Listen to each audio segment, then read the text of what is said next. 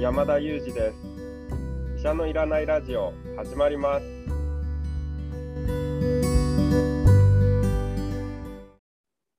本日も山田裕二先生にお話を伺っていきたいと思います。山田先生今日もよろしくお願いします。お願いします。本日はですね先日始まったシリーズ知ってるようで知らない医療用語。これでですね合併症という言葉について伺いたいと思います。わかりました。噂の新シリーズですね。新シリーズ第2回です。これ、はい、合併症ってよく聞く言葉なんですけど、正直言って私意味が分かっておりませんでした。何ですか、この合併症っていうのは？なるほど。じゃあ、これも逆質問から始めてみようかなと思うんですけど、文字から類推される意味は何ですかね？合併章、まあ、合併と章で分けるのがいいんじゃないかなと思うんですけども、文字からどんなことが類推されますか？そうですよね。まず、がと併章というふうには分けませんよね。まあ、分けるとすれば合併と章ですよね。そうですね。そこまで分かります。そして合併って普段あんまりこう生活の中で使わない言葉ですけど、まあ、企業と企業が合併する、まあ、何かと何かが合わさるという意味ですよね。そうですね。で、小は、まあ、小は病気を表す病という字だと思い、病という字じゃないか。えっ、ー、と、病を表すという症状の症ですから、はい。まあ、何かと何かが合わさったときに起きてしまう困ったこと、そんなこと、そんな意味でしょうか？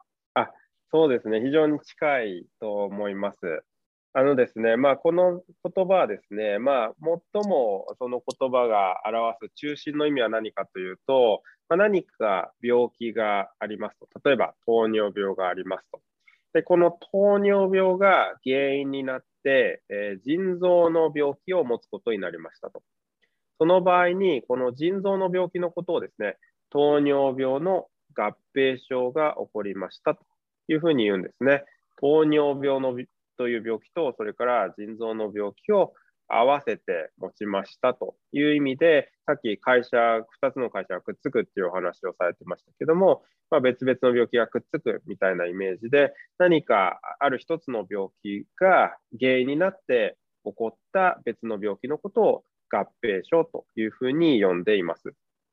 で、そこから派生してですね、別の意味で使われることも実はあってですね、この場合ちょっと言葉を分けましょうって言われることもあるんですけども、えっと、合併症という言葉が使われることもあるので、それも一応説明しておくと、病気ではなくてですね、例えば手術とか、ある、まあ、検査をして、でこの手術をしたことが原因になって起こった病気ですね。例えば、え、何か、えーと針を刺しました。で検査で針を刺したら出血が起こっちゃいましたと。その場合に、この出血というのはですね、針を刺した検査の合併症というふうに呼ばれることもありまして、まあ、こんな感じで2つのことがですね、くっつくというような形で使われる言葉が、この合併症という言葉になります。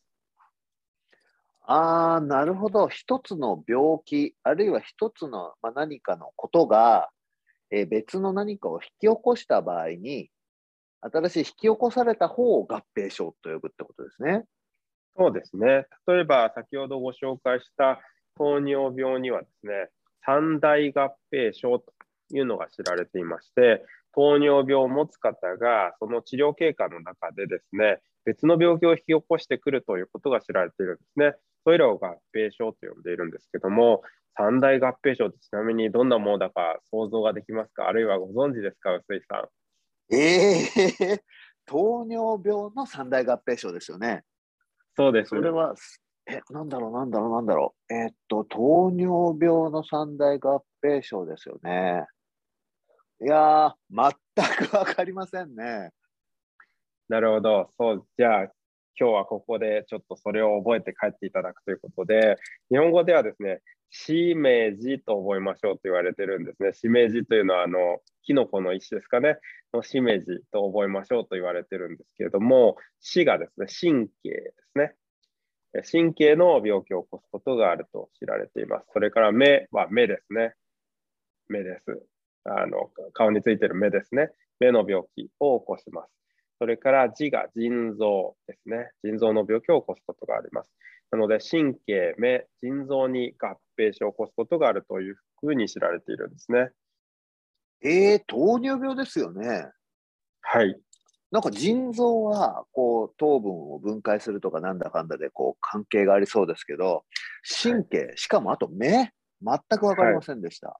はい、あそうなんです。糖尿病がある方というのは、あのメイシャさんにもですね、まあ、最低1年に1回は受診をしましょうというふうに言われています。特に糖尿病の合併症で起こる網膜症と、まあ、網膜に、目の中の網膜に病気が起こるんですけども、糖尿病網膜症という病気があってですね、この合併症はですね、まあ、あの糖尿病が進あの進んでいってですね、治療の具合がうまくいかないと、あの進行しうるんですけども、あの初期には症状が出にくいということが知られているので、これもですね、早く見つけるために1年に1回はあのメイシャさんに受診しましょうということが言われていたりします。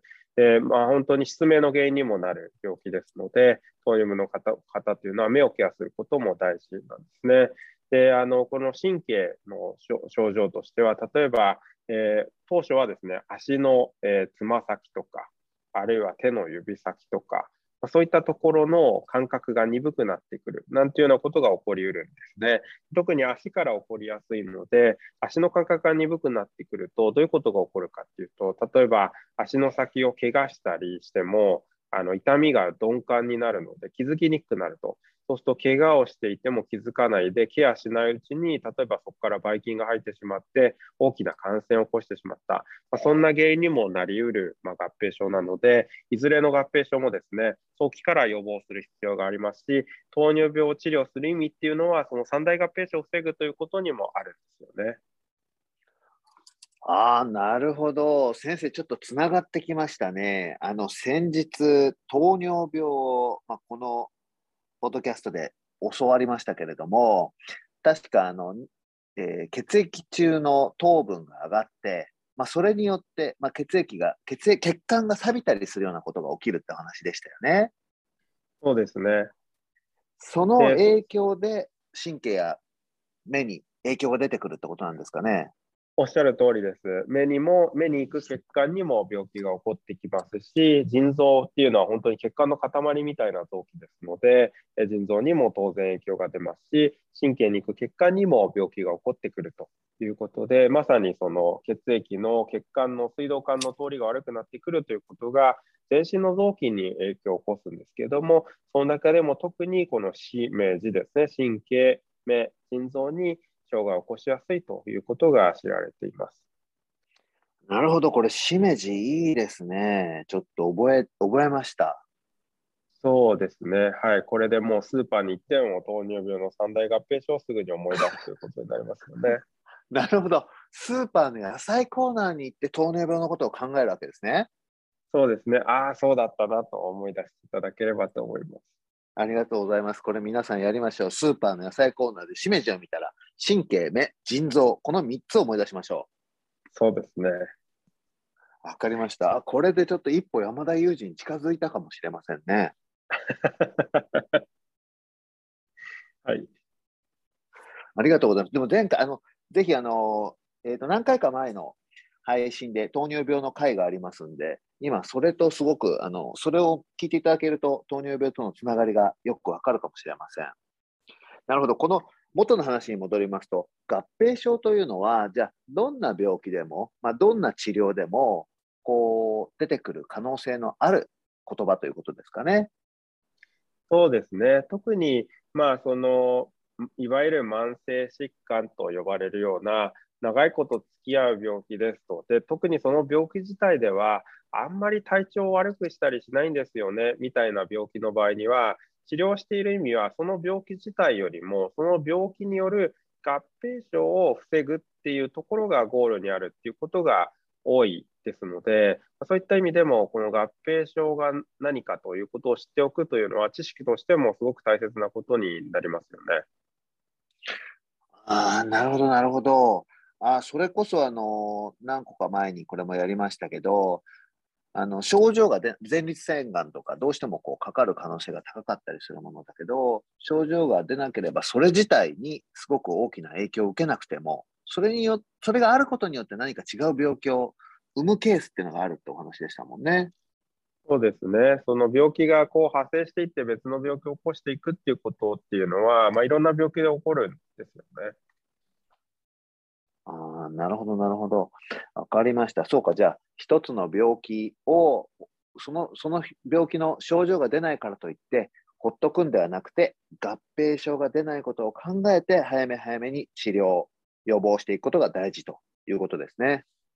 おっしゃる通りです。わかりました。あの、今日は、えーお持ち帰りフレーズとして、やっぱりこれですね。しめじ、心臓、目、腎臓、これを覚えていきたいと思います。いきなり心臓になっちゃいましたけど、まあ、心臓も実は正解なんですけども、神経ですね、正解は。早速間違えましたね、今。復習は大事ですね。復習大事です。今復習したから大丈夫です。神経、目、腎臓、この3つですね。はい、正解です。はい、ありがとうございます。でも心臓も間違いないってことでしたんで、皆さん両方で覚えたらいいと思います。はい、今日もどうもありがとうございました。ありがとうございました。今日も、えー、薄井颯と山田裕二がお送りしました。Thank you for listening and see you next time.